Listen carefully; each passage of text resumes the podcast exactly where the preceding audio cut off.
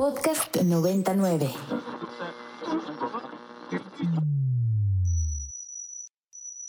Ingresando código de acceso.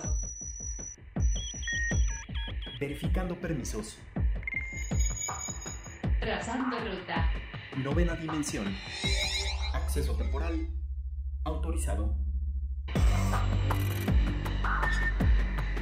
Abriendo portal en 5, 4, 3, 2, 1.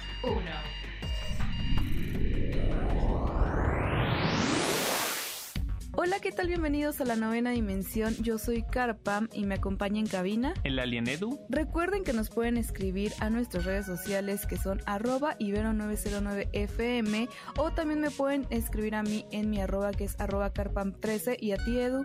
Arroba alien-edu. Plano paralelo.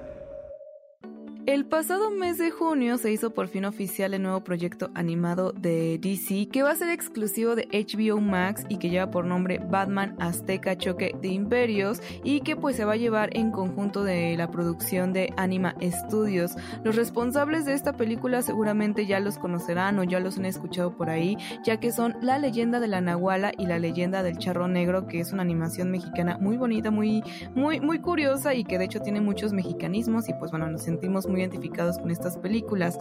Y resulta que por fin, por medio del blog de DC, ya se hizo oficial quiénes van a ser los actores que van a prestar voces a los personajes y dentro de los que destaca Omar Chaparro, quien le dará voz al villano que lleva por nombre Joka, que será pues la versión de lo que es directamente el Joker, Edu.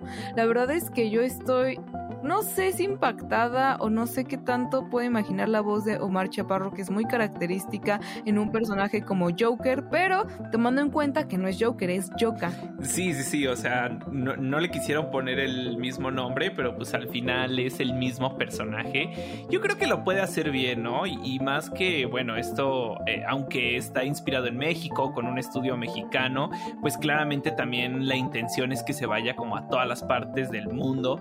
Y Omar Chaparro, pues les guste o no, es uno de los como exponentes actuales eh, de la actuación mexicana, ¿no? O sea, lo hemos visto incluso en, películas como por ejemplo Pokémon o, Detective Pikachu. Entonces, eh, como que tiene sentido, ¿no? Y, y, yo creo que su tono de voz pues se puede adaptar, pero ya será algo que veremos hasta el momento en el que salga esta adaptación. Sí, y a mí, no sé, como que sí me enorgullece o sí me gusta que sea inspirado en algo mexicano. La verdad es que siempre se agradece que nos tomen en cuenta y que incluso pues los actores de doblaje sean pues mexicanos, ¿no? Y, voces muy icónicas que hemos escuchado en películas muy populares mexicanas. A mí la verdad es que, pues no sé, me enorgullece. Sí la quiero ver porque sí tiene todo un estilo azteca. La verdad es que es muy bonito y un Batman inspirado en México, un Batman mexicano, ya era necesario porque siento que aquí en México ya incluso es un personaje muy querido. ¿Cómo no olvidar el día de Batman que se pone, bueno, se proyecta esta misma luz, o sea, la gente se reúne como para este evento, entonces creo que ya era justo y necesario que tuviéramos algo así o que se, que siquiera se considerara, así que yo creo que va a ser un, un éxito, yo creo que va por buen camino. Y Edu, nada más nos queda esperar para poder verla y ya darles nuestra opinión al respecto. Y que lógicamente también los invitamos a que pues cuando la vean pues también nos escriban el hashtag novena dimensión y nos cuenten también su experiencia.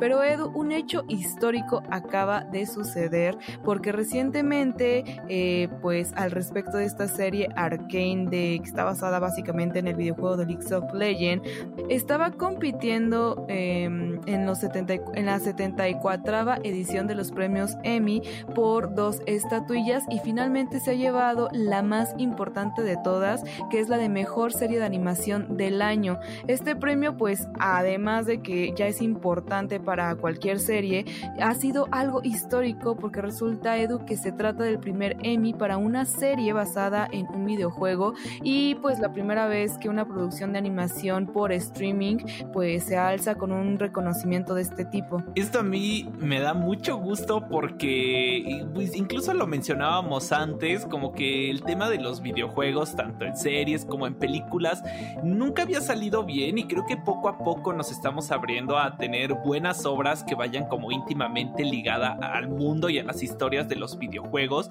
Y Arkane sin duda es como uno de los máximos exponentes de esto, ¿no? O sea, que, que a pesar de haber sido una serie que, que se tardó mucho en hacerse, eh, que pues incluso los mismos fans de Riot Games en un momento no le tenían mucha esperanza, pues salió y, resultó que era todo un éxito y a mí me emocionaba ver que, personas que nunca han jugado un videojuego y mucho menos League of Legends o, juegos como Valorant de Riot Games, estaban viendo la serie y, estaban como eh, al filo del sofá cada semana esperando el nuevo episodio y esto al final pues como que me, da el, ahora sí que el orgullo gamer de, de pues ver cómo este medio va creciendo y poco a poco va llegando a más personas.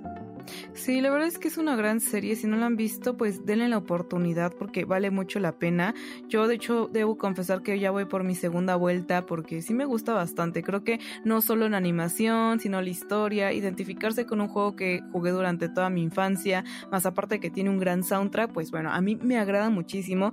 Y pues nada más ahí, Edu, como el dato curioso, comentarles, mencionarles que incluso ya se está trabajando en la segunda temporada, cosa que se veía venir. Realmente la historia se queda muy abierta, se queda en un un punto muy, muy importante donde sí te deja esa sensación de saber que va a haber una segunda parte eh, y que pues ya han confirmado que no va a ser este año, lógicamente, porque yo creo que ya habríamos sabido más detalles al respecto, pero yo creo, calculo que ya para el 2023 vamos a tener más información al respecto de pues el lanzamiento de lo que va a ser ya la segunda temporada. Así que tú ya la viste, Edu. Sí, no, yo, yo la, la estuve viendo mientras iba saliendo, un episodio cada semana semana y, sí, o sea, les comento, estoy sumamente fascinado con la serie y seguramente va a tardar en, que salga esta segunda temporada. Les digo que la primera tardó aproximadamente unos 10 años en el tema de dibujar. Obviamente después del éxito que fue, pues tanto Netflix como Riot Games les van a inyectar mucho dinero a la producción y ya no creo que tengamos que esperar tanto,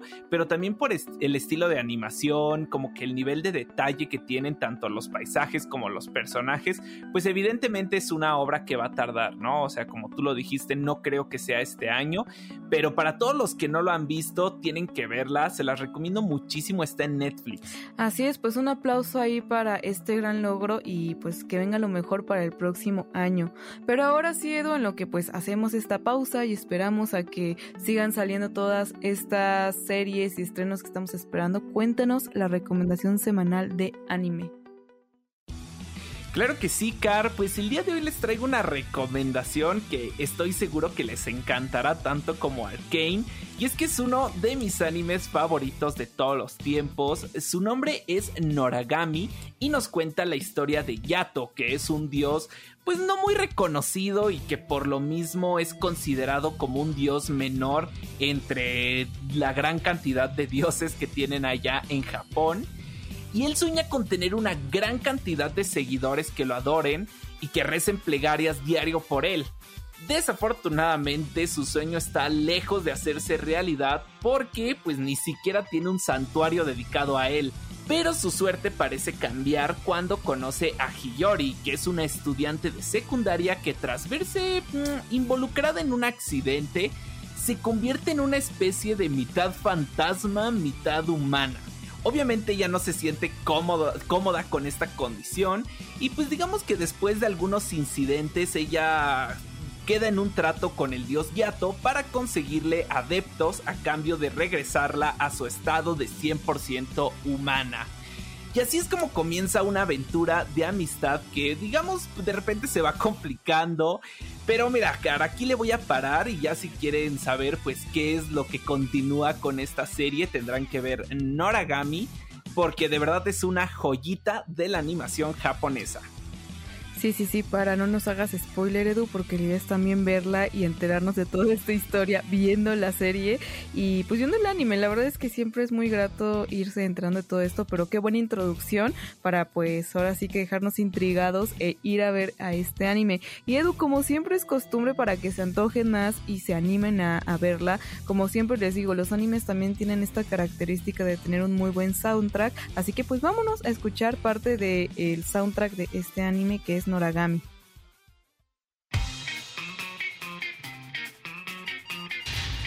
Alerta de acceso. Alerta de acceso. Novena dimensión. Novena dimensión. Alerta de acceso. Alerta de acceso. Acceso temporal expirado. Cerrando portal. 10. El portal ya está empezando a sonar y eso significa que ya está por cerrarse. Les deseo que tengan un excelente fin de semana. Nos escuchamos la próxima semana en punto de las 6:10 de la mañana. Bye. Novena dimensión. Para más contenidos como este, descarga nuestra aplicación disponible para Android y iOS o visita ibero909.fm.